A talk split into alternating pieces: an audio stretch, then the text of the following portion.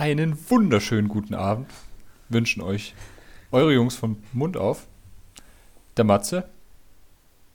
Und der Erik. Schönen Abend. Hi. Also, wie geht's dir?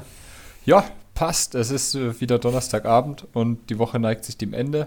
Und insgesamt bin ich gut drauf, auch ein bisschen K.O. Wie schaut's bei dir aus? Ja, ja heute, heute war, glaube ich, für uns beide anstrengend. Ich bin heute auch ziemlich kaputt. Du sitzt ja auch quasi gerade noch auf dem Fahrrad und bist jetzt direkt äh, hier zur Aufnahme gesprintet. Ich habe äh, hab auf, dem, auf dem Fahrrad das Headset aufgesetzt und ja, den Laptop angeschmissen ja. und jetzt geht's aber los und ich habe Lust mit dir heute mal wieder ein bisschen, bisschen zu quatschen, deshalb passt das super gut.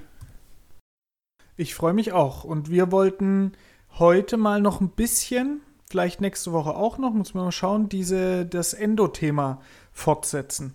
Da kann man natürlich ganz viel drüber reden, aber was äh, uns ja aufgefallen ist. Ach so, warte mal. Unseren neuen Jingle vergessen, oder?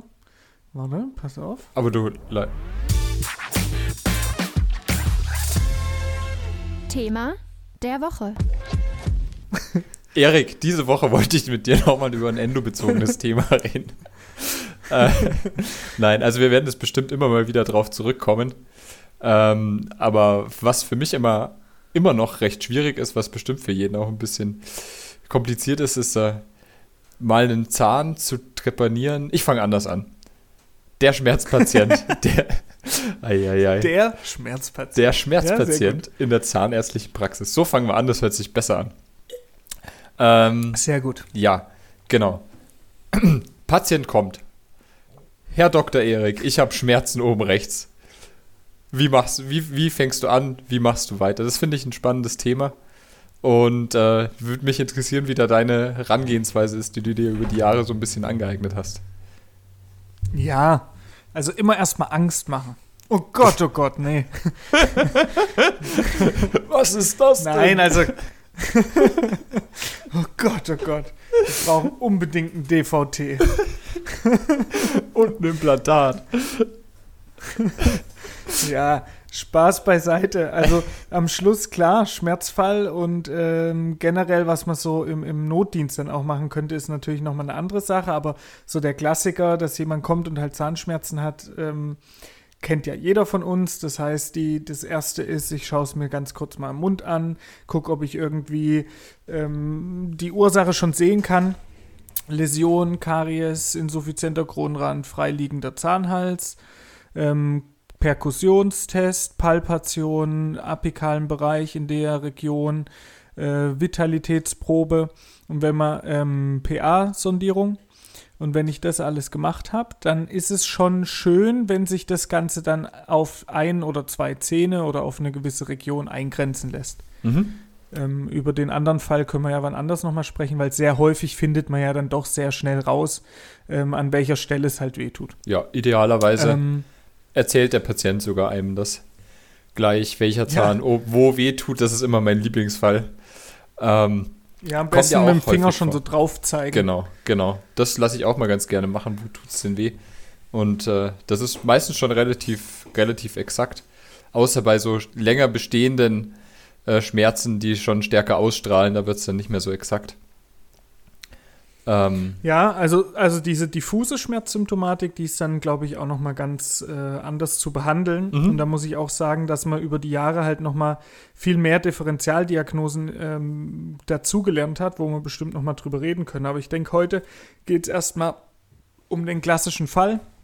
Irgendwo auf dem Zahn ähm, eingrenzbar hat der Patient jetzt Schmerzen und Beschwerden. Mhm. Und dann wie machst du denn die Diagnostik für dich oder was hat für dich jetzt Relevanz, wenn wir mal in Richtung, wir gehen mal weg von dem ganzen Zahnhalsempfindlichkeit mhm, und mhm. sowas außenrum, sondern wir gehen einfach mal hin zu alles, was mit Pulpitis zu tun hat. Mhm. Sei es jetzt tiefe Karies, sei es äh, tiefe Füllung, sei es äh, Aufbissschmerzen chronisch und so. Wie, wie gehst du jetzt weiter? Was, was würdest du jetzt diagnostizieren und wo ist dann am Schluss auch die klinische Konsequenz für dich, was, wenn das unterschiedlich rauskommt jetzt? Mhm, mh. Also, was ich als erstes mache, ist immer mal mit dem Patienten reden. Ich habe gehört, dass das ganz gut kommen soll und den einfach mal zu fragen, war das schon mal? Ist das reizbezogen, also auf heiß-kalt, oder ist es eher, kommt es eher spontan? Dann eine Frage, die die Patienten auch gut zuordnen können, können sie nachts schlafen? Wenn der Patient schon auf dem Stuhl sitzt und sagt, also ich habe schon seit drei Tagen nicht mehr geschlafen, weil der immer wieder anfängt zu toben und es hilft keine Ibuprofen mehr, dann weißt du schon, in welche Richtung es geht. Ja, dann geht es in die Richtung irreversible Pulpitis oder Pulpernekrose, die die Beschwerden machen kann. Und ähm, dann weißt du schon, okay, du kannst mal für eine Endo herrichten oder zumindest für eine Trepp. Und ähm, ja, Bei was ich, Pulpernekrose. Ja, Warte, ich muss, ich muss nachdenken. Also irreversible Pulpitis, klar, das ist immer Ja, das, was ja, eigentlich ja. so am fulminantesten ist. genau. Da müssen wir dann auch gleich nochmal drauf gehen, weil das dann so der Spezialfall eigentlich auch ist. Die Mhm, anderen mhm. Sachen sind ja immer recht easy. Pulpernekrose hatte ich jetzt mit meinem laienhaften Endowissen Mhm. immer abgespeichert als äh, jetzt nicht so reizbezogen und auch schmerzmäßig nicht so schlimm, abgesehen davon, Mhm. wenn dann apikale Parodontitis halt ausgeprägt ist. Genau, und dann genau. Abszess geschehen oder irgendwie sowas, klar. Ja, genau. Das kann ja auch sein, kann ja auch sein, dass es von außen nicht erkennbar ist. Aber ähm, auch eine nekrotische oder eine, eine ja, teilvitale Pulpa beim Molaren ist es ja dann oft auch nicht so Ah, vital, ja, äh, nicht so nicht so differenzierbar, dass du Ja. noch die Vitalität hast. Ähm, das macht auch oft so einen ziehenden Schmerz, meiner Meinung nach. Also, dass Mhm. die Patienten kommen, Okay. sagen, nachts nicht geschlafen, zieht. Ähm, okay, ja, ja. ja, ich, ja, ja. ich wollte ja. nur noch mal Ja, fragen. nee, also das ist. Ähm, also, bevor wir hier jetzt was Falsches. Nice. Vielleicht sollten wir uns mal einen Endospezien-Podcast holen, Erik. Was meinst du? Ich finde es super. Wir müssen mal gucken, wer da mit uns redet. Ja, ja, schauen wir mal. Ähm, auf jeden Fall jetzt erstmal mit äh, unserem laienhaften, praktisch orientierten Verständnis weiter. Ja, Ähm, sehr gut. Genau, also wenn ich den Patienten dann ausgefragt habe, ist ja auch immer nicht unwichtig, ähm, welchen, äh, welche Schmerzmittel die Patienten genommen haben, wie viel und wie lange der Schmerz schon besteht. Das ist auch immer eine ganz interessante Info. Ähm, und dann geht es natürlich weiter, schaut man sich das Ganze mal an. Wie du schon sagst, tiefe Füllung, insuffiziente Füllung, insuffiziente Krone. Ähm, mal draufklopfen, ja, das ist oft ein Hinweis auf ein apikales Gestehen oder auch auf irreversible Pulpitiden, die sind auch sehr perkussionsempfindlich oft. Ähm, wenn der Patient da schon an Stuhl, au- aus, dem, aus dem Stuhl geht, dann wei- kann man zumindest meistens den Zahn ganz gut lokalisieren. Ja. Ja. Man sollte allerdings aufpassen, ähm, bei der Perkussionsempfindlichkeit kommt natürlich im, im Herbst auch öfter vor, dass äh, die Kieferhöhle Beschwerden macht und der ganze Oberkiefer links oder rechts dann empfindlich ist. Ähm, da sollte man nicht dann eine Reintrepanation durchführen. Ähm, Ja, ich muss auch sagen, wenn jetzt, also weil du gerade Perkussion gesagt Mhm. hast und vorsichtig sein, das ist jetzt ein anderer Gedanke, aber Mhm. kam mir auch gerade. Ich bin da auch wieder sehr vorsichtig geworden. Das heißt, Mhm. dass ich immer erstmal mit dem Finger nur drücke, ohne Mhm. richtig zu klopfen. Weil wenn das wirklich akute apikale Parodontitiden sind oder ähnliches, dann tut es dem Patienten teilweise richtig weh. Mhm. Ist ja klar. Mhm. Und klar, dann ist es auch schnell einordnbar. Aber am Anfang, klar, hat man vorsichtig geklopft und so. Aber mittlerweile gehe ich tatsächlich als erstes immer mit dem Finger hin und drücke nur mal und bewege die Zähne. Mhm. Einmal vertikal, einmal horizontal belastet.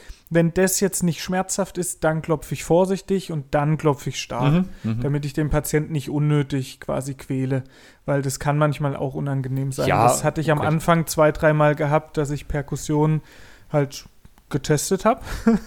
Und ähm, ja, das, das hätte man, also da war mir auch keiner böse, aber man kann da auch noch vorsichtiger sein. Ja, ja, ist mir gerade nur eingefallen. unbedingt. Ich habe das so ein bisschen plakativ dargestellt, aber das ist Nein, natürlich... nein, nein, ich bin nur auf den Gedanken gekommen, ja. Ja, ja, nee, äh, genau. Das sollte man vielleicht relativieren an der Stelle.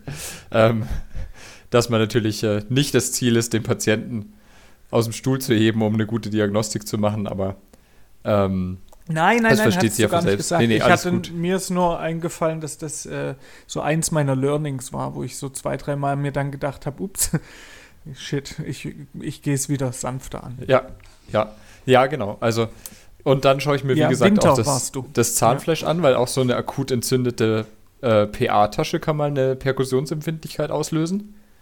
Total, Ja, ja. und äh, wenn es dann blutet und der Patient schon sagt, ah ja, ähm, das ist der Schmerz sozusagen, der lässt sich so ein bisschen triggern. Dann hilft oft auch eine, eine Curettage und ein bisschen Donti. Ein Hoch übrigens auf Donti, auch wenn es so, so eklig schmeckt. Hilft meistens super gut bei so Geschichten. Ähm, dann weiß man schon, woher der Wind weht. Aber wenn auch das nicht hilft, dann kommt der Vitalitätstest, meistens ganz normal mit Schaumstoffpellet und Eispray zum Einsatz. Und das gibt dann meistens schon relativ gut Aufschluss. Da muss man allerdings auch sagen, fahre ich eigentlich ganz gut damit, dass man erst beim, wenn man die Möglichkeit hat, beim, ich sage jetzt mal, baugleichen Zahn auf der anderen Seite anfängt, wo man halt ein Referenzergebnis hat, weil es oft auch ist, dass man Patienten hat, die gar nicht auf die Kältetests reagieren oder die äh, so auch schon super stark auf die Kältetests reagieren. Ja. Also das ist ja, voll. ein ganz guter, ganz gute Sache, wenn man da auf der an einem Referenzzahn anfängt, wo man halt weiß, okay, das ist jetzt ein repräsentatives Ergebnis. Und dann kann man weiter weiter zu dem Zahn gehen. Ja. Und genau, dann macht man natürlich erstmal ein Röntgenbild und da sieht man meistens ja dann schon, schon was drauf. Voll. Ähm, wollen wir diese Diagnostik so im Detail durchgehen oder wollen wir dann einfach so zwei, drei Szenarien ansprechen? Ach so. Ja, dann. Also, nee, war, war nur die Frage, weil äh, ich glaube, dass das tatsächlich bis dahin, glaube ich, sind das alles Sachen, die wir alle ja schon mal gehört und gelernt haben. Ähm, wo auch eigentlich in der Praxis das dann, da findet man ja recht schnell Routine. Das machen ja auch alle irgendwo dann gleich mit Vitalität, Perkussion, Palpation. Da kommt man ja recht schnell, sage ja, ich mal drauf. Ja, safe. Ja. Ja. Ja, also was ich, äh, also so Learnings aus meinen, meinen ersten Diagnostik-Sachen, weil das, was wir jetzt gerade gesagt haben, das, das haben wir ja alles irgendwo in der Uni, sage ich mal, gelernt mhm. und das wendet man dann an und dann muss man es am Schluss irgendwie zusammenpuzzeln. Ne? Und eins meiner Learnings war auf jeden Fall, wenn ich jetzt es auf den Zahn eingeordnet habe und da irgendwas auffällig war, Perkussion, Wipper, irgendwas, ja, dann war tatsächlich wichtig, dass ich das auf Plausibilität so geprüft habe. Mhm. Also, dass ich quasi wirklich überlegt habe, gibt es da jetzt auch eine Ursache? Sehe ich da irgendwas, was das hervorrufen kann? Im Sinne von, ist da eine Karies, ist die Krone undicht, ist eine tiefe Füllung, die das hervorrufen kann? Also gibt es einen Grund, warum das äh, jetzt wirklich irgendwo den Nerv hat schädigen können? Genau. Ja. Oder und das hatte ich nämlich, äh, sage ich mal, mit meinem Uniwissen nicht mitbekommen. Das habe ich dann erst in der Praxis gelernt. Oder könnte es auch was anderes sein?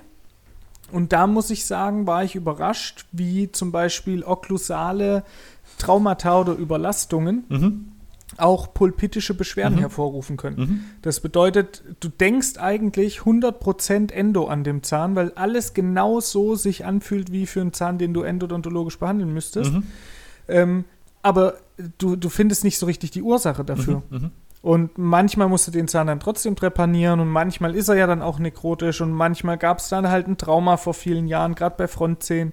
Aber so der Klassiker, irgendwelche Prämolaren, die, die, wo du eigentlich keine Ursache siehst, mhm, mh. die haben dann tatsächlich sehr häufig einfach eine Überlastung, irgendein Vorkontakt in der Dynamik sehr häufig, weil die fällt weniger auf, als wenn es statisch ist. Mhm. Und dann muss man halt mal mit Blaupapier, sage ich mal, gucken, den Zahn ganz aktiv außer Okklusion schleifen und das ist gigantisch, dass das tatsächlich wirklich genau die pulpitischen Beschwerden machen kann, obwohl dann nur, äh, sage ich mal, ein Mini-Kontaktpunkt zu viel mhm, ist zum mhm. Teil. Klar, bei parafunktionell aktiven Patienten und so weiter, aber das war was, wo ich äh, schon gestaunt hatte im ersten Jahr. Ne? Also da hatte ich eigentlich eindeutig den Zahn für eine Wurzelkanalbehandlung schon zum Abschluss freigegeben, nochmal kurz einen Chef gefragt, mhm. weil es ja doch nicht so ganz klar war.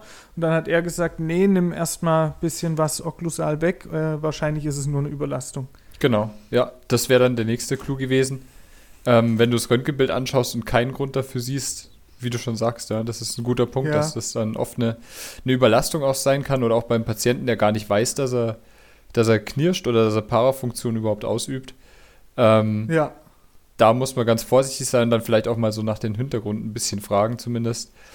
Ähm, ich meine, gerade zur Zeit mit Corona ist es eben massiv, wie viele Leute auf einmal eine Schiene brauchen, die vorher keine Probleme hatten. Aber das ist nochmal ja. ein anderes Thema. Aber das ja. ist, äh, ist ein guter, guter Tipp aus der Praxis. Also Röntgenbild auf Plausibilität prüfen und dann auch auf jeden Fall ans äh, okklusale Trauma denken, ja. Das ist, das ist Ja. nice. Ja, und äh, jetzt nächstes Szenario, du hast einen Patienten, wo es relativ eindeutig ist, irreversible Pu- Pulpitis. Du musst den, äh, du musst den äh, Zahn trepanieren und du setzt Ja. die Leitung, es ist alles taub, die Lippe hängt, äh, die Zunge ist taub. Nehmen wir mal den Zahn 4.6, mein absoluter Lieblingszahn.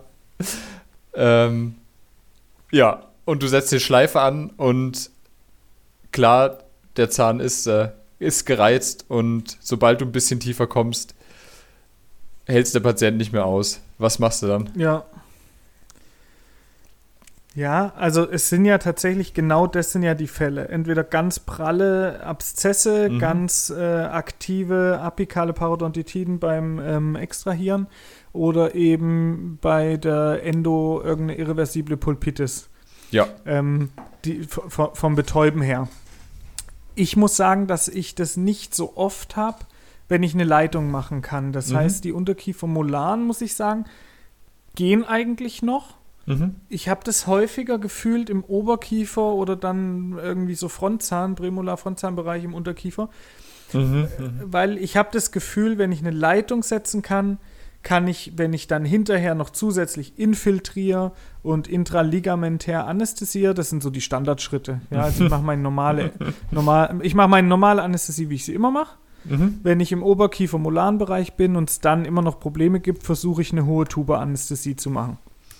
Das bedeutet einfach hinterm Tuba mit einer tiefen Nadel richtig schön ähm, dort ein Depot setzen im Sinne von einer Leitungsanästhesie. Mhm. Dann, wenn das nicht hilft, gebe ich intraligamentär druckdosierte Spritze habe ich meist. Nicht immer, wenn ich einen Zahn extrahiere, habe ich das nicht, aber jetzt äh, bei Endozähnen schon Mhm. druckdosierte Spritze intraligamentär. Mhm. Damit kriegt man auch noch mal viel hin. Und wenn das nicht hilft, dann bin ich manchmal, was heißt hilflos, wenn man es vorbereiten kann, kann man natürlich prämedikamentös, da kann, kannst du bestimmt gleich noch ein paar Sachen zu sagen, ähm, was handhaben. Ähm, also wenn, wenn die schon an der Anmeldung sagen, sie haben so schlimme Zahnschmerzen und so, da kann man halt schon mal ein bisschen vorbeugen. Mhm. Aber wenn das jetzt alles auf dem Stuhl passiert, ja. Bei uns in der Praxis, wir haben ja so ein bisschen Special das Ganze, da könnte man dann auch noch, wenn man es gerade in Sedierung oder so macht, ein bisschen nachhelfen. Das funktioniert zum Glück auch sehr Mhm. gut. Aber ansonsten muss ich sagen, braucht man einfach genug Routine im Trepanieren Mhm. Mhm. und dann versuche ich eben dem Patienten mitzuteilen, dass ich jetzt einmal in den Nerv da rein muss Mhm.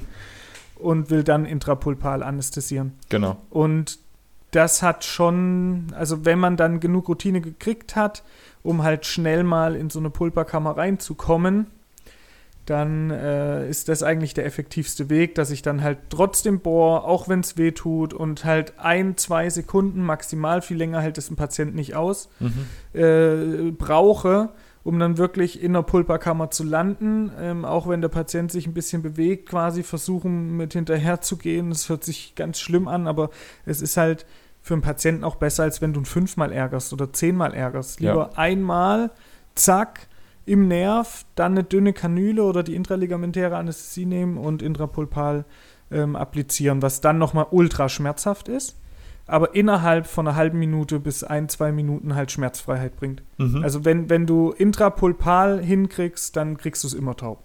Mhm. Oder? Ja. Wie ist dein Eindruck? Ja, hast du schön beschrieben. Also ich muss sagen, ich habe meistens die Probleme ähm, Unterkiefer Sechser oder ja, Unterkiefer weiter vorne einfach. Ähm, ja, entweder die Leitung sitzt nicht richtig. Ja, gibt auch Patienten, wo man es nicht so ordentlich hinkriegt.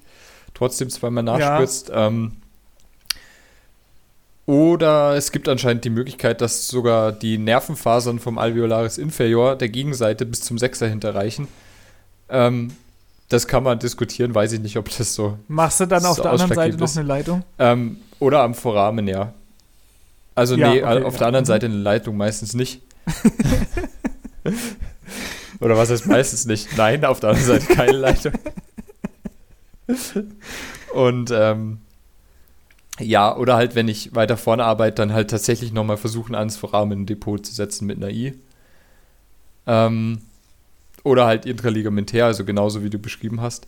Und wenn du halt dann drin bist, wenn du schon siehst, es blutet, dann lege ich auch manchmal einfach mal ein Wattepellet drauf mit Lokalanästhesie getränkt. Lass es mal ein bisschen einwirken. gemacht. Ja, Ähm, mache ich auch.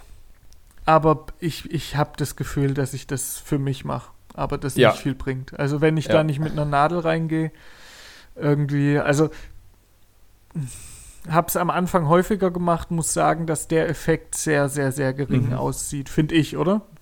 Ja, also ja. Ähm, kann man noch zusätzlich machen. Ja, klar. Kann man, Gerade wenn du eh noch eine Kontrolle nebenan machen musst oder so, dann mache ich es schon. ja, Ne? ja. Dann hilft's. Aber wenn ich jetzt Ja. mich drauf verlassen muss, dass das was bringt, muss ich sagen, bringen diese Pellet-Einlagen, zumindest jetzt kurzfristig zur Schmerzausschaltung, Und dann manchmal gar nicht so viel. fange ich halt relativ früh an, äh, mit Hypo zu spülen. Und das, ja, dann wird es Ja. meistens ruhig. Und dann kann man schauen, ob man überhaupt noch in die Kanäle reingeht oder ob man erstmal ähm, eine Med macht und dann mit einer Medikation arbeitet. Ähm, das ist, glaube ich, ein guter Tipp. und dann also geht es meistens das- gut weiter. Weil zur, zur reinen das ist, glaube Schmerztherapie ich, ein richtig guter Tipp. reicht die Ausräumung der Kronenpulpe eigentlich meistens schon. Und dann gut spülen. Sag, sag das bitte nochmal, ich habe dich zweimal unterbrochen, weil ich glaube, dass das, äh, das war mir immer auch nicht ganz so Ja. bewusst. Ja, das ist also zur, zur Ausräumung der, äh, zur Schmerztherapie reicht meistens die Ausräumung der Kronenpulper. So, und das ist ein, ein Statement, das ich letztens auch auf der Fortbildung wieder gehört hat und das finde ich eigentlich ganz hilfreich immer. Ja, da kann man es ein bisschen kürzer machen für einen Patienten, der bis dahin eh schon fix und fertig ist und für einen selber, ähm, der bis dahin bestimmt auch schon fünf Kontrollen äh, im Nebenzimmer machen muss, äh, um die Zeit wieder reinzuholen. Und ähm, ja, dann gut spülen, nochmal Med einlegen und dann den Patienten ordentlich medikamentös versorgen und dann ist der nächste Termin meistens berechenbarer und angenehmer für beide Seiten. Und das sind Total. so, ist so die Qu- Quintessenz und ich finde schon alleine so, wie du das vorher gut beschrieben hast, löst man so die unangenehmste Schmerzsituation, finde ich meistens schon ganz gut. Ja, also total. Das mit der Kronenpulper ausräumen und dann halt wirklich einfach, wenn es die reine Schmerztherapie ist, damit dann stoppen, finde ich voll sinnvoll. Ich habe immer gedacht, dass das, äh, ne, also ich hatte mich am Anfang dazu gezwungen, möglichst die Endo anzufangen. Und mein Gedanke war immer lieber äh, halbwegs schlecht da noch in die Kanäle reingekommen, ähm, aber zumindest mal drinne gewesen, als jetzt nur die Kronenpulper wegzunehmen. Mhm. Und davon bin ich deutlich weggegangen, Mhm, weil was mhm. daraus resultierte, war, dass ich häufig äh, erzwungen habe, schlechte Treppöffnungen zu machen, Genau. blöde Zugänge zu schaffen, teilweise Perforationen, die ich mir halt einfach hätte sparen können, weil Mhm. halt die ganze Geschichte vorher hat sich dann vielleicht schon länger gezogen. Du hattest für den Schmerzpatient eh nicht jetzt so viel Zeit eingeplant und diese erste Aufbereitung der Kanäle ist aber so entscheidend dafür, wie leicht dir es am Schluss mit der Endo fällt, auch Mhm. das Ganze zu füllen und für die Schmerzausschaltung halt nicht so super relevant Mhm. Wenn du es schaffst und wenn die Kanäle schnell da sind, ist es natürlich to top, wenn du reingehen kannst. Ne? Also es ist jetzt nicht mein Pauschal, meine Pauschallösung, aber die häufig die Kanäle oder bei älteren Patienten oder so, die eben sehr schmal sind und wo du dann mit irgendwelchen Achterpfeilen guckst und äh, ewig auch suchen müsstest, erstmal mit dem Schleifer, bis du einen Eingang findest. Also bei den Zähnen mache ich es mittlerweile tatsächlich, wie du sagst, Kronenpulper ausräumen, Met rein, verschließen und in der Woche in Ruhe mit der Zeit, die ich mir dann dafür nehme und brauche, quasi nochmal die Kanäle suchen. Also das ist, glaube ich, voll, voll der gute Tipp. Okay. Ja.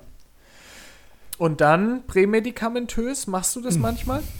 Ähm, ich habe es jetzt auch wieder in der Fortbildung gehört. Ich habe es noch nicht gemacht, noch nicht ausprobiert, aber ich fand das einen coolen Gedanken. Also, Ja, ich mache das jetzt häufiger. echt? Also wenn die quasi kommen und haben wirklich schon an der Rezeption nachvollziehbar irgendwie ganz starke Schmerzen. Eigentlich egal was. Mhm. Dann äh, kurz auf die Anamnese gucken, ob sinnvoll ist, aber dann gebe ich meist schon Novalgin-Tropfen im Wartezimmer. Oder lasse geben, besser gesagt. Mhm. Mhm.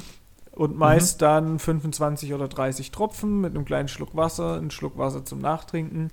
Und dann fühlen die sich auch schon behandelt, wenn es jetzt Notfallpatienten oder Schmerzpatienten sind ähm, und, und warten nicht so schmerzverzerrt so lange im Wartezimmer, sage ich mal, sondern fühlen sich schon irgendwie wahrgenommen.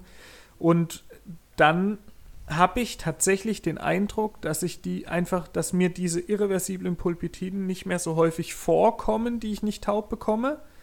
Was jetzt Zufall sein kann, was aber auch sein kann, dass durch diese Prämedikation einfach deine Potenz der Anästhesie so gesteigert ist, dass du es dann doch wieder taub bekommst, weißt du? Mhm, aha, cool. Also es ist cool, dass du das sagst, weil wie gesagt, auf der Fortbildung ähm, wurde gesagt, ja, schon allein eine Ibu 200 ähm, Ja. vor dem Termin reicht schon aus, um das, äh, um die Schmerzen zu lindern und die Therapie wirksamer zu machen.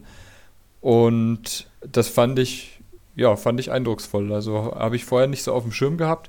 Aber es ist natürlich cool, wenn der Patient anruft und die, die Helferin sagt, ja, holen Sie sich schon mal eine Ibu 200 oder 400 Ja, in der Apotheke. genau, das wäre super. Oder Und- auch, dass man einfach fragt, haben Sie Schmerzen und Sie können ruhig eine Tablette nehmen. Ja. Viele nehmen es ja mit Absicht dann nicht, Genau. weil sie denken, wenn sie zu uns kommen, dass uns das in irgendeiner Weise beeinträchtigt. Mhm, mhm. Und es gibt ja so gut wie kein, also vielleicht mal ein bisschen die Schmerzempfindung, aber dann war es nicht so eindeutig, wenn, wenn ich dann nach einer Ibuprofen nicht mehr rausfinde, welcher Zahn weh tut. Ne? Mhm. Aber äh, bei allen anderen stört es uns ja als Behandler überhaupt nicht, ob die jetzt vorher Schmerzmedikamente genommen haben oder nicht. Mhm, mhm. Also außer Ja, jetzt, ist, weiß ich nicht, Tilidin oder so. Und dann erfährst du es meistens nicht. Ja. Die sagen es dann nicht, das stimmt. ja, ähm, Ja, was ich jetzt noch ganz spannend finde Mhm. und wo ich gespannt bin, ob das irgendwann mal in meiner Anwendung äh, oder ob ich das mal anwenden kann oder mir jemand da was drüber berichten kann, ist das Intraossere. Gerade Ah, für sowas. mhm. Also ich meine, mhm. äh, so Quick Sleeper Mhm, mhm. oder was gibt's da noch? Ich glaube, The Wand ist nur computergesteuert intraligamentär, ne? Mir fällt jetzt gerade nur Quick Sleeper ein. ja, ja. Und das Mhm. sind ja wirklich so Kanülen, die letztendlich ganz fein wie so ein kleiner Bohrer sich in den Knochen bohren und dann äh, wohl auch die Leitung im Unterkiefer zum Beispiel ersetzen sollen. Mhm, mhm. Also komplett ersetzen sollen. Aber ich würde es für mich tatsächlich mehr als Ergänzung für solche Fälle sehen Mhm. oder für Nachanästhesieren, wenn die Leitung nachlässt und wieder Schmerzen auftreten und ich dort nicht im betäubten Bereich die Leitung nachanästhesieren möchte oder so. Mhm. Für solche Fälle hätte ich das gerne in der Schublade und würde es mal ausprobieren wollen. Diesen Quicksleeper mit so einer Bohrkanüle und dann intraossärer ähm, Anästhesie. Ob das dann an der Stelle effektiver wäre, weißt du? Das wäre mega cool, auch wenn wir da was drüber hören würden. Ja, ich habe null Erfahrung, nur mal gesehen. Fände ich auch super spannend. Also, Ja. vielleicht, wenn irgendwer da schon Erfahrung hat, schreibt uns doch mal. Würde uns sehr interessieren. Ja, wir würden gerne mal mit euch drüber quatschen. Und was mich jetzt noch am Ende interessiert, das ist jetzt auch wieder ein kontroverses Thema. Wie stehst du zu Ledermix? Ich bin ein kleiner Fan und äh, zunehmend Fan geworden. Also Mhm. ähm, ich kam aus der Uni Mhm. und da war für mich Ledermix quasi brauchst du nur, wenn du die Endo nicht so richtig kannst, war so meine Einstellung. Mhm. Wirklich. Mhm. Und das hat sich total gewandelt wieder. Also mittlerweile nehme ich sehr häufig in den ersten Sitzungen, gerade wenn es jetzt unbesprochene äh, Schmerzbehandlungen waren, Mhm. aus ganz unterschiedlichen Gründen. Also ich weiß nicht, wie es bei dir ist, aber ähm, es funktioniert halt gut, klar. Das war mir schon immer klar, dass es gut funktioniert. Ich habe mir halt früher immer gesagt, es unterdrückt halt auch die Symptome und das darf man bestimmt auch alles nicht vernachlässigen. Aber je mehr man behandelt, desto wichtiger ist es ja auch, auch für die Vertrauensbasis und damit auch letztendlich für alle zukünftigen Heilungsprozesse beim Patienten, Mhm. äh, dass es äh, im, im Kopf beim Patienten funktioniert. Mhm, und dann ist alles, was letztendlich einen großen Effekt und eine schnelle Hilfe bringt, äh, extrem vertrauensfördernd. So möchte ich es jetzt mal ausdrücken. Mhm. Mhm. Und, und das finde ich schon auch einen ganz interessanten Effekt dabei. Also es funktioniert einfach extrem gut und wenn du deine Endo gut machst und, und nicht überstürzt füllst und trotzdem äh, ordentlich aufbereitest. Aber wie gesagt, da müssen wir nochmal mit einem Endospezi vielleicht auch reden, ob es da Nachteile gibt. Aber Das, ich sehe es Ja. nicht mehr so eng. das schreiben wir auf Und jeden du? Fall auf die, äh, auf die Liste der Themen äh, drauf. Äh, Also ich, ja, ich traue es mir auch gar nicht zu sagen, aber ich bin auch Ledermix-Fan. Wir haben in der ersten Praxis, in der ich war, die Mets nur mit Ledermix gemacht. Da dachte ich mir auch oft, ob das nicht, äh, übertrieben Ja, ist oder ein bisschen too much. War mir auch ein bisschen too much, aber ich muss sagen, gerade bei so pulpitischen Zähnen, ne, da wirkt Ledermix echt Wunder. Also die, ähm, es wirkt angeblich auch als so sanftes Devitalisationsmittel. Diffundiert so ein bisschen Okay. in die Kanäle, sagt man. Weiß nicht, wie da die wissenschaftliche Datenlage dazu ist im Moment, wäre auch mal ganz interessant. Ähm, aber seitdem kommt bei mir auf so pulpitische Zähne, die ich vielleicht auch nicht so richtig gestillt bekomme, von der Blutung her, von Blutung, ähm, von, von Blutung, ähm, da kommt ein Wattepellet mit Ledermix drauf oder ein, ein Schaumstoffpellet mit Ledermix drauf und das funktioniert echt gut. Also, ähm, ja, seitdem nehme ich es nicht standardmäßig, aber eben bei so Schmerz, Schmerzbehandlungen gerne. Und danach lässt sich das meines Erachtens, wenn du danach dann noch aufbereitest und gut spülst, auch wieder ganz gut entfernen. Ja. Ähm, Ich muss auch sagen, dass ich da vor kurzem ähm, den Podcast gehört hatte von Saure Zähne, mhm. wo es um diese Calciumhydroxidfreie Met Mhm, ging. mhm. Mit, mit wem war das nochmal? Hab ich mit dem auch Thomas gehört. Lang, oder? Ja, genau. Ich glaube, Mhm. Thomas Lang war da mit dem Mhm. Podcast. Macht auch einen coolen Podcast. Und das, das muss man sich mal anhören. Diese Folge hat einfach für mich so mein komplettes Endo-Denken. Klar, ich bin jetzt auch noch kein Endospezi gewesen. Und, und alles, worüber wir heute geredet haben, handelt sich dann immer um irgendwelche, ich sag mal, Allgemeinzahnärzte, äh, die, die jetzt halt die Endo anfangen und Schmerzbehandlung machen. Mhm. Endo-Spezialisten haben da bestimmt noch mehr theoretisches Wissen dahinter. Das Mhm. interessiert mich auch, aber ich weiß noch nicht, wann ich das mal lernen soll. Aber in der Podcast-Folge von denen hatte ich das erste Mal ganz viel über Calciumhydroxid gehört Mhm. und dass da eben gewisse Abbauprodukte im Wurzelkanal entstehen, die du eigentlich nur noch ganz schwer wieder rausbekommst. Mhm. Also du machst eben nochmal eine richtige ähm, mechanische Aufbereitung. Mhm. Und ich glaube, dass was das ganze temporäre Desinfizieren und hinterher auch wieder lösen im Kanal Ledermix halt doch angenehmer ist als das Calciumhydroxid, weil es halt letztendlich nur eine Trägerpaste mit Cortison und Antibiotikum ist und eben nicht irgendwelche ausfällenden Reaktionsprodukte hat. Mhm. Und ähm, das fand ich eigentlich ganz spannend bei denen. Und dann habe ich jetzt mit meinem Kollegen geredet, der auch ein bisschen Endospezi ist. Mhm. Und der macht auch, wenn er kann, sehr häufig die Met mit, also A, spült er am Schluss mit Hypochlorid Mhm. und trocknet das nicht oder sonst was. Da habe ich früher immer so drauf geachtet und Mhm, gedacht, mhm. oh Gott, ich kann auf gar keinen Fall Hypo im Zahn lassen. Mhm. Mhm. Wenn man sich die Folge von Saure Zähne dazu angehört hat, Mhm. weiß man, dass das überhaupt gar kein Problem ist. Ja, Also ja. ja, kein Schaden, eher sogar gut. zerfällt dann. Und ne? ähm, ja, zerfällt, ist sehr schnell eigentlich inaktiv, der pH-Wert steigt schnell wieder an. Es ist eigentlich, äh, oder warte, es ist alkalisch, dann wird er abfallen. Auf jeden Fall wird er neutral sehr schnell Mhm. wieder. Sodass dieser Effekt im Kanal sehr schnell sowieso aufgehoben ist. Und ich hatte immer gedacht, oh Gott, wenn ich da jetzt Chlorreiniger im Zahn äh, ja, ja, ja, verschließe für zwei Wochen, dann äh, stirbt mir da der halbe Kiefer Bleibt ab am so. Ende, genau. Das ist halt Quatsch. Tropft irgendwann unten Ja, aus das- dem Kinn. Ja, wirklich, das war mein Gedanke. Ja, auch ja, ja. nachdem er so den einen oder anderen Spülunfall hatte. Ja.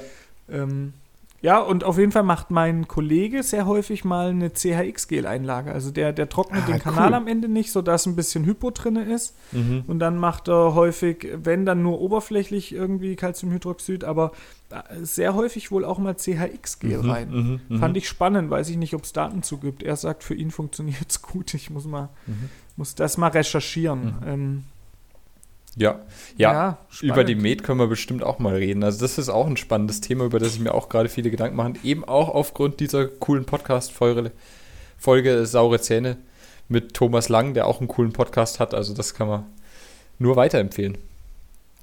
Ja, Genau, sehr schön. Dann würde ich sagen. Ja. Was, äh, warte, eine Sache habe Ja, ich bei dem ja, Thema noch, ja. wo ich äh, mir heute auf dem Fahrrad gedacht habe, das möchte ich dich fragen. Ja. Und zwar, äh, wir nehmen mal den Fall, du Mhm. hast ähm, eine Füllung gemacht vor ein paar Wochen, hast eine CP gemacht, Mhm. weil es einfach sehr nervnah war. Also Composite-Füllung jetzt. Ähm, und jetzt kommt der Patient und hat Aufbissschmerzen. Mhm. Und jetzt gibt es ja zwei Wege, die passieren können. Einmal kann der Nerv halt einfach schon geschädigt gewesen sein oder du ihn dadurch so geschädigt haben, dass jetzt der Zahn halt ein Endo braucht, weil klar, CP ist letztendlich der Versuch, den Nerv vital zu erhalten, aber ja, kann ja immer sein, dass er trotzdem schon irreversibel geschädigt war. Mhm. Ähm, das kann der eine Weg sein.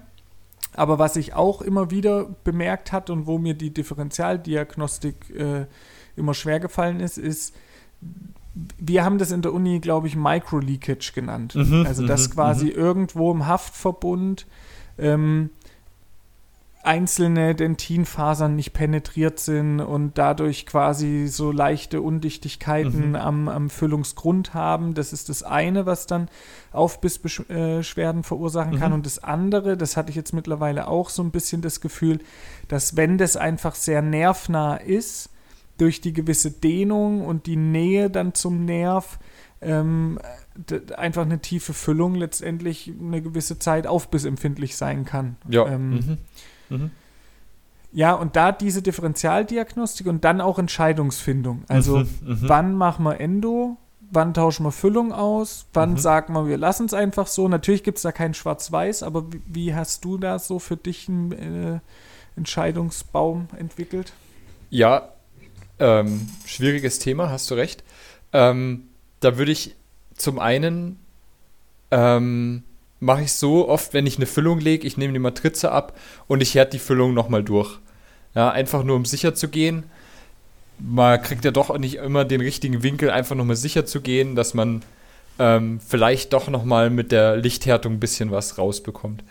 Und dann in dem Fall, der Patient hat jetzt diese Beschwerden, kommt zu dir, ähm, ja, schaut man sich natürlich an, wie die klassische Diagnostik, die wir halt am Anfang der, der Folge jetzt schon durchgesprochen hat, das lasse ich einmal durchlaufen und dann hat man ja ein ungefähres Bild, auch wie, wie schlimm ist es. Dann nochmal natürlich Okklusion kontrollieren, hat man doch noch irgendwo einen Vorkontakt, den man nicht gesehen hat. Ähm, auch ganz wichtig, weil manchmal ist es dann am Ende der Sitzung ein bisschen hektisch, dann kommt der Patient nach zwei, drei Wochen, hat natürlich gut auf dem äh, zu hohen Zahn ein bisschen rumgekaut. Manchmal kann man es damit auch schon beheben. Und dann bespreche ich Ja, es meistens ja. mit dem Patienten auch, wie, wie hoch der Leidensdruck ist und mache es ein bisschen davon abhängig. Wenn der sagt, er hält es gar nicht mehr aus und es ist eine pulpitische Symptomatisch, Symptomatik, gut, dann tut man sich und dem Patienten meistens den Gefallen, dass man halt die Endo dann auch geplant ähm, anfangen kann. Ähm, Wenn es noch nicht so schlimm ist, dann probieren wir es mit Einschleifen, wenn da nichts zu sehen ist, der Zahn sonst gut aussieht auf dem Röntgenbild, sich das jetzt eher reversibel pulpitisch darstellt, dann im Zweifelsfall die Füllung austauschen, wenn es nicht besser wird. So ist Ja. da mein Entscheidungsbaum. Also ich rede da auch viel mit dem Patienten und sage, okay, ähm, welche Therapieschritte ist der jetzt bereit zu gehen oder wie, wie weit ist der? Sagt er, nee, lieber, lieber warten wir mal noch ab. Ne? Sag ich, schlafen Sie nachts gut? Echt? Ja, ja, ja. ja. Ich habe, ich mache da wieder, also ja, ich weiß genau, was du meinst. Mhm. Ich habe angefangen, das wieder weniger zu tun. Mhm, mhm. Und zwar vor dem Hintergrund, dass ich mich zu Beginn auch häufig lenken lassen habe von Erwartungen. mhm. Weißt du, wie ich meine? Also wenn der Patient dir schon suggeriert hat, er hat jetzt gar keinen Bock auf eine Endo, dann war meine äh, Diagnostik auch immer so in die Richtung, ha ja, ist ja nur kälteempfindlich, reversibel, wird schon alles wieder und so. Mhm. Ähm, und deshalb frage ich gar nicht mehr so viel, sondern versuche für mich so ein bisschen das zu objektivieren. Und ich bin da einfach beeinflussbar. Und das ist dann gar nicht von mir böse gemeint, sondern ich möchte dann vom Patienten manchmal gar nicht so viel hören. Mhm. Weißt du, wie ich meine? Mhm. Ja, und ja. dann, klar, kann man das irgendwann mit ins Boot holen, aber ähm, ich versuche mir schon irgendwie erstmal mein Bild so ein bisschen dann zu machen. Ich meine, der Patient erzählt ja erstmal, was er erzählen, dir erzählen möchte. Klar. Und dann versuche ich aber, bevor ich viel nachfrage, erstmal zu gucken. Ähm, was ich für mich gemerkt hatte, war, wenn es wirklich reizbezogen ist, Mhm. heiß, kalt, empfindlich, nach einer Füllung, dann ist es schon sehr häufig eben durch die, die Füllung und die nervnahe, ähm, ja, also einfach durch das Schleiftrauma oder was auch immer. Mhm. Mhm. Und das kann dann schon weggehen. Also gerade wenn es wirklich nur auf Kälte kommt, dann ist, sage ich dem Patienten immer, ist ganz normal. Also es dauert Mhm. jetzt drei bis sechs Wochen, wenn es immer weniger wird und nicht immer schlimmer, Mhm. dann sind wir auf dem richtigen Weg und dann passt das und das ist auch oft so. Mhm. Was aber manchmal tatsächlich passiert ist, es tut nicht bei, oder Patienten kommen und es tut nicht bei kalt weh, es tut nicht bei heiß weh, aber es gibt so eine Stelle, wenn sie da mit was härterem mal beißen, auch nicht bei jedem Biss, und du kannst auch nicht durch eine reine Perkussion auf dem Zahn diesen Reiz auslösen. Mhm. Aber wenn die dann mal so einen Kirschkern oder eine festere Kruste haben und mal so an einer Stelle kommt so ein blitzartiger Schmerz. Mhm. Mhm.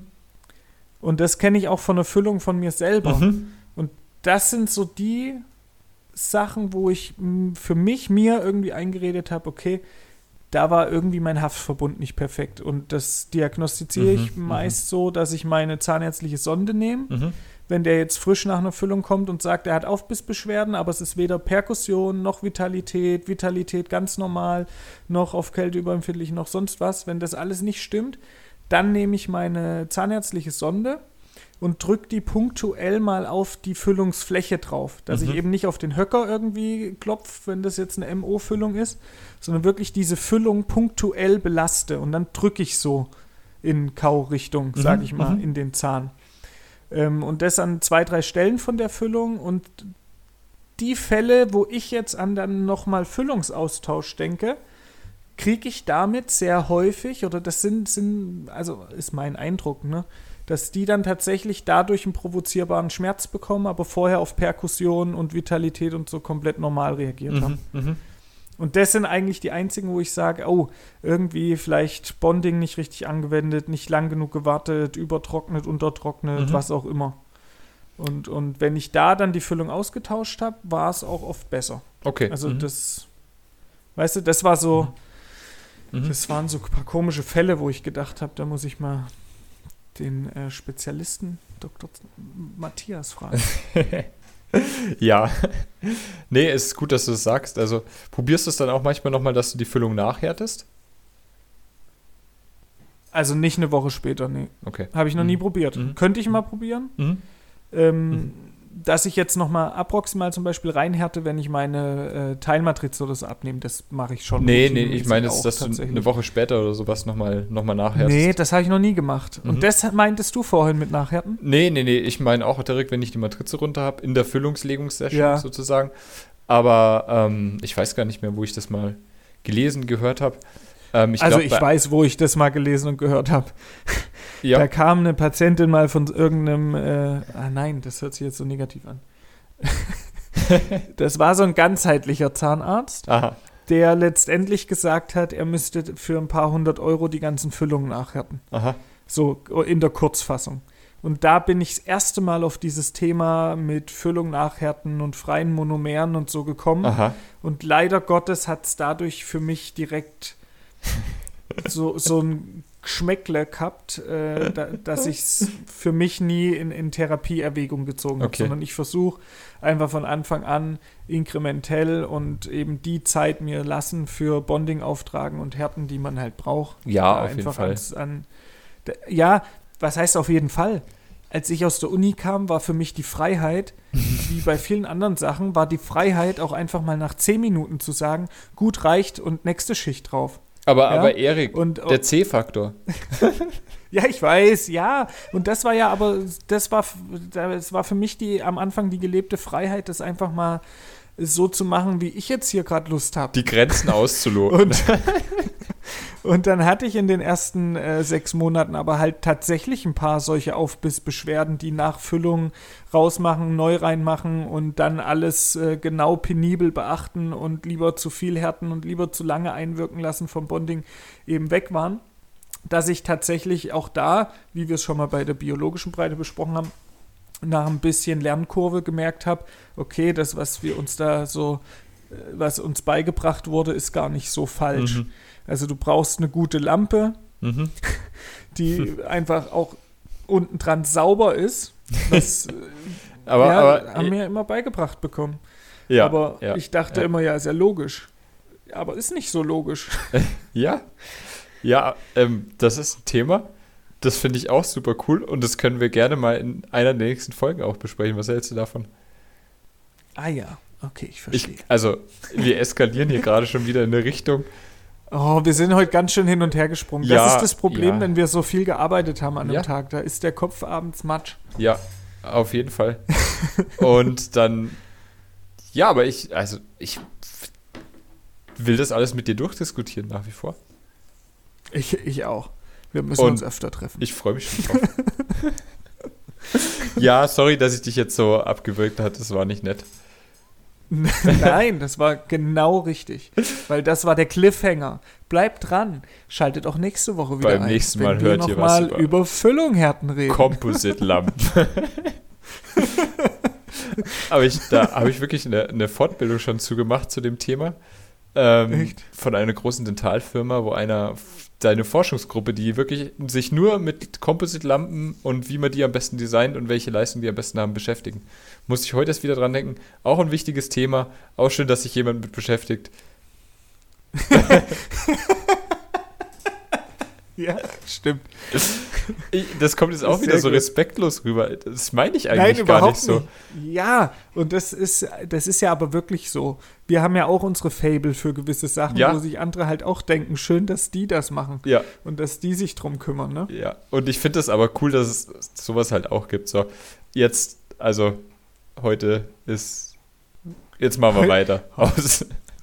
So, So. Feierabend oder wie? Jo, na, noch nicht ganz. Ich, nein, ich lasse mal unseren Feierabend-Jingle ablaufen. Ja, ja, ist okay. Auch wenn wir danach kein großes Thema mehr haben.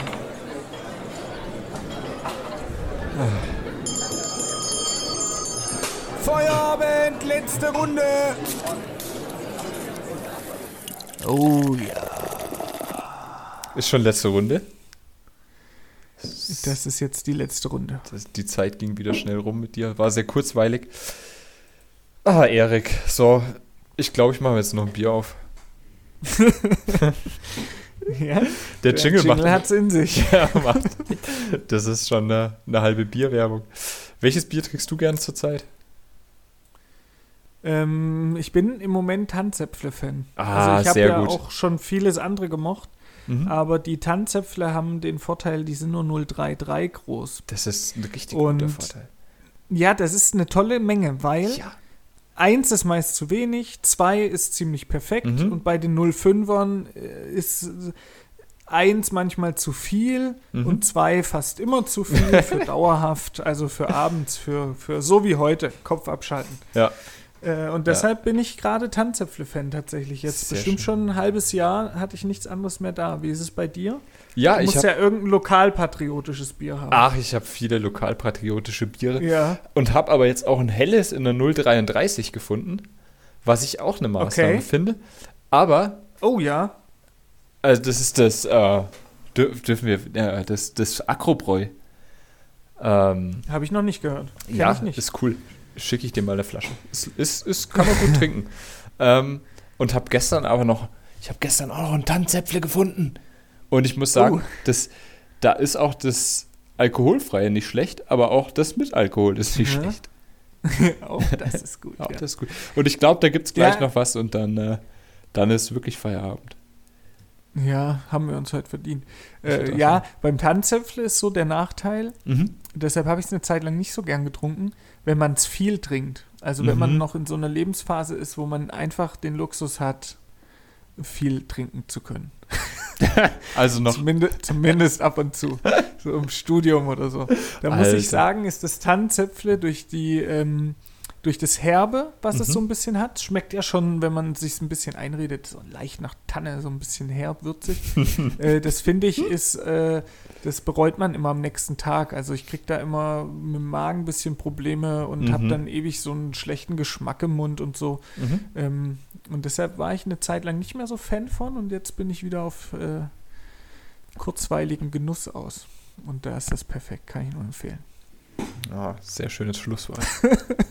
Erik ist, äh, hat heute sehr viel Spaß gemacht, mal wieder mit dir.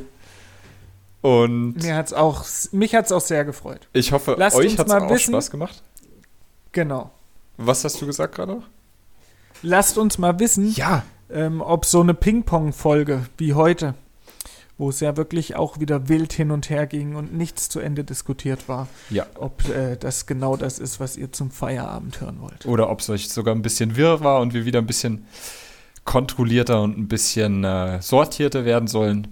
Schreibt uns. Klar. Wir freuen uns. Also wir, wir arbeiten auch gerne im Vor, äh, Voraus äh, kleine Handouts aus und lassen das jedem zukommen, wenn das der Wunsch ist von euch. Ja, von dem.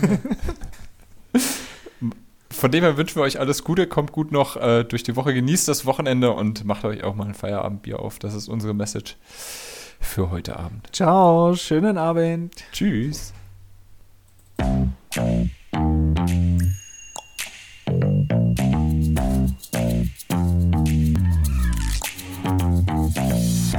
Mund auf, der Podcast.